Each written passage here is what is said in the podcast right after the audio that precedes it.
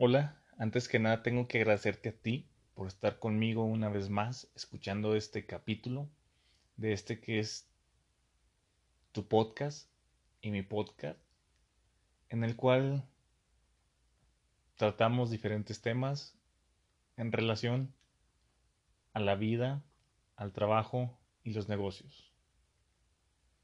Sé bienvenido, ponte cómodo y disfruta este capítulo. Mi nombre es Arturo Varela y espero sea de tu agrado.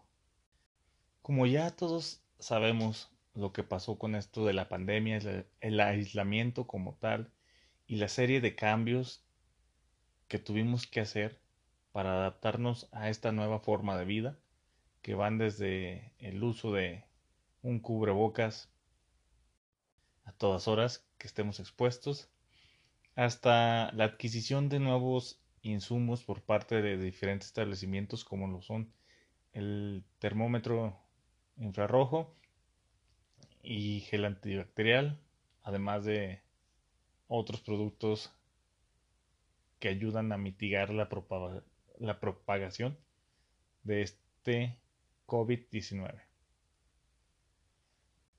Al servicio al cliente porque hoy en día lo que estamos buscando todos es exponernos la menor cantidad posible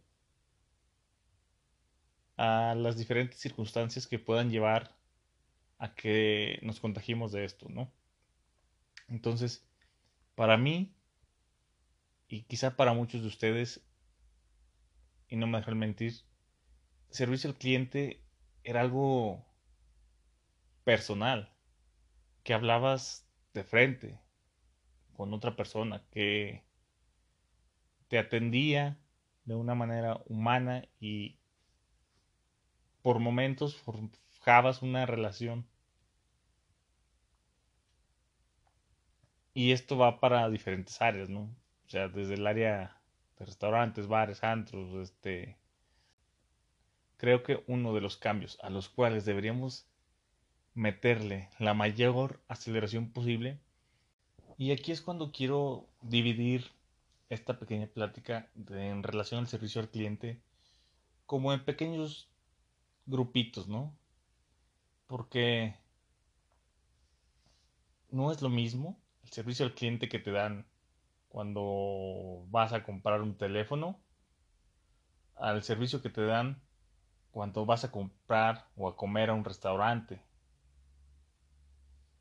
ni es la misma interacción entre comprar algo de manera física y que te atienda alguien, aunque esté detrás de una protección, a hacer el proceso de compra en línea, automatizado, frío y directo. Y aquí es cuando quiero enfatizar la enorme labor que muchísimos negocios y empresas han hecho por hacernos la vida un poco más cómoda y menos riesgosa en relación a contagiarnos de COVID-19, que es automatizar sus procesos de compra en línea o pick-up, que es ir y recoger tus productos, ¿no? Y el uso de las tecnologías de la información y las redes como medio de propagación e inclusive las diferentes estrategias que cada una de estas están manejando. Porque si bien puede que sean todas iguales, no lo son. Hay pequeños detalles de acuerdo al giro de cada una. En general de productos, de servicios, inclusive dudas, quejas, etc. Bien, quiero comenzar por lo que es la venta de productos en tiendas departamentales o negocios cualquiera, ¿no? Aquellos que han tenido la, la visión suficiente y también el dinero, porque hay que mencionar que esto no está siendo nada barato, de adaptar su negocio y llevarlo al e-commerce, que es el comercio electrónico, primero que nada tienen una gran ventaja sobre aquellos que que no lo hacen o que no lo harán por un corto o mediano tiempo, ¿no? Hasta que se den cuenta que necesitan hacerlo. Bien, dejando fuera la felicitación y, y lo anterior, quiero comenzar. Primero que nada, tenemos que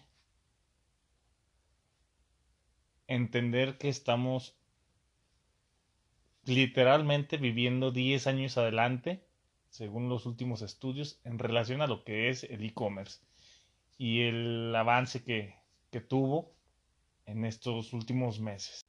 Esto conlleva no solamente que la mayoría de los negocios se migren, sino que también incluye toda una transformación de su logística interna para poder hacer posible el funcionamiento en e-commerce. Incluye también la gran capacidad de usar la nueva tecnología o las nuevas herramientas tecnológicas disponibles como lo son la inteligencia artificial, la robotización, etc. Y también me es preciso mencionarte que aunque todo esto es muy bueno y muy bonito, tiene una contraparte menos bonita. No quiero decir fea, porque no lo es, solamente es menos bonita y va dependiendo de la perspectiva que tú tengas. Y me refiero a que todo esto de automatizar procesos, de usar robots, de usar inteligencia artificial, está causando que cada día haya puestos o vacantes humanas que son cubiertas por estos procesos que no solo trabajan 8 horas, sino que trabajan 24/7 y no se cansan y no comen y no tienen diferentes problemas que tenemos nosotros como humanos. Y hay que ser realistas. Muchos empleos se van a perder conforme vayamos avanzando. Pero esto no es malo, porque muchos otros también se van a generar. Solamente que van a ser más especializados, más enfocados a lo nuevo de ahora. Y aquí también quiero tratar la parte de de nosotros como humanos, cómo nos sentimos con esto como trabajador me, imagino que ha de ser un golpe duro ser reemplazado por un robot, ¿no? Y pega, y ha de doler. Pero desde el punto de vista del consumidor, me gustaría que alguno de ustedes me mencionara qué siente o cuál es la diferencia entre comprarle el mismo producto cuando vas y lo ves tú a la tienda y hay una persona un grupo de personas que te atienden en presencia, te lo muestran, lo tocas, lo ves, te explican, hacer el mismo proceso en línea, sin un trato cálido de alguna persona, sino que simplemente entras, ves las características, te enseñan fotos o versiones 3D del modelo de lo que estamos comprando y tú decides si lo compras o no. Y del otro lado creo que tenemos el otro tipo de, de negocios o empresas, ¿no? Sean los hoteles, sean restaurantes, sean bares, sean antros, sean ferreterías, tienditas, etcétera, en los cuales nosotros como individuos que acudimos a esos lugares, estamos acostumbrados en primer lugar a tener un trato con las personas que ahí laboran, ¿no? Y cómo esta pandemia, por lo menos en mi caso, crea un pequeño dilema entre acudir o no, por ejemplo, a comer a un restaurante. Y a la par, hace que me cuestione qué tipo de medidas usan ellos para protegerse entre ellos mismos como trabajadores y dueños y para proteger a sus clientes. ¿Qué es lo que hacen?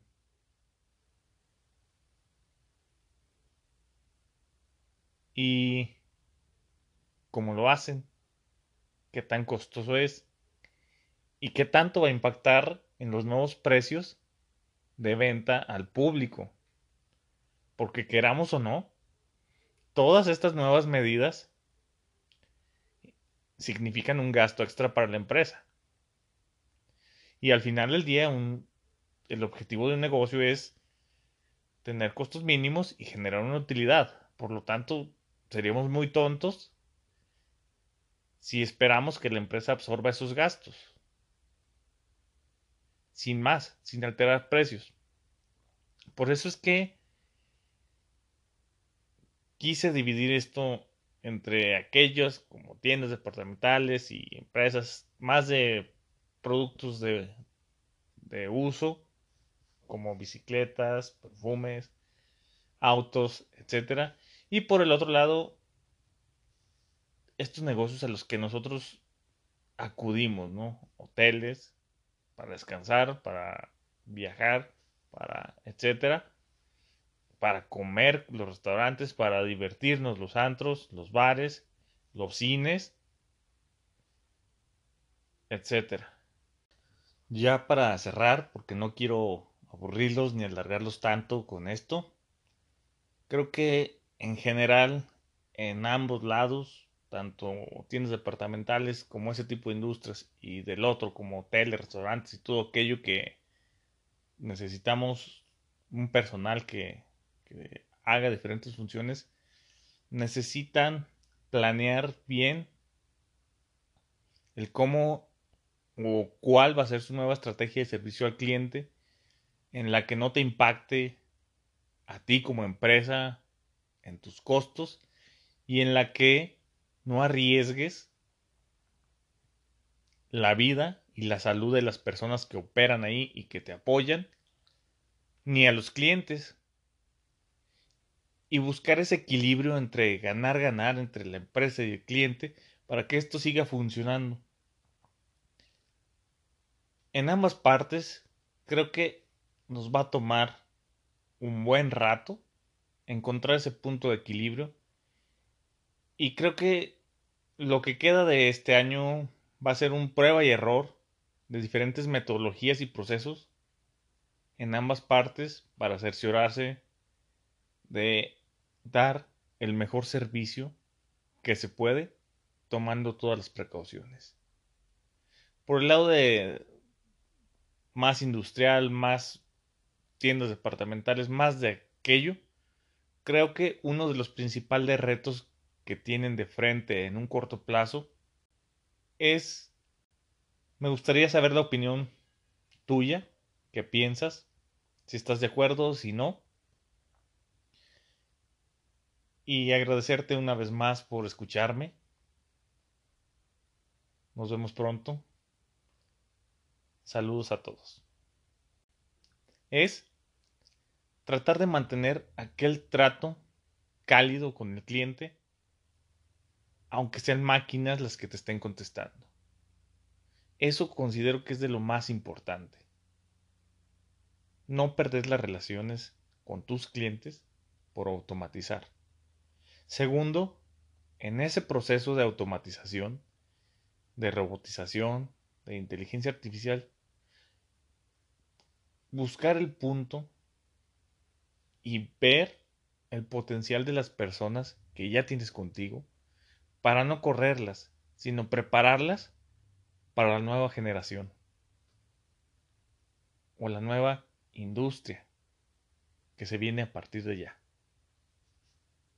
Y del otro lado, creo que todo lo que pudimos haber aprendido a través de los últimos años sobre servicio al cliente persona a persona, de meseros, de barman, de hostes, de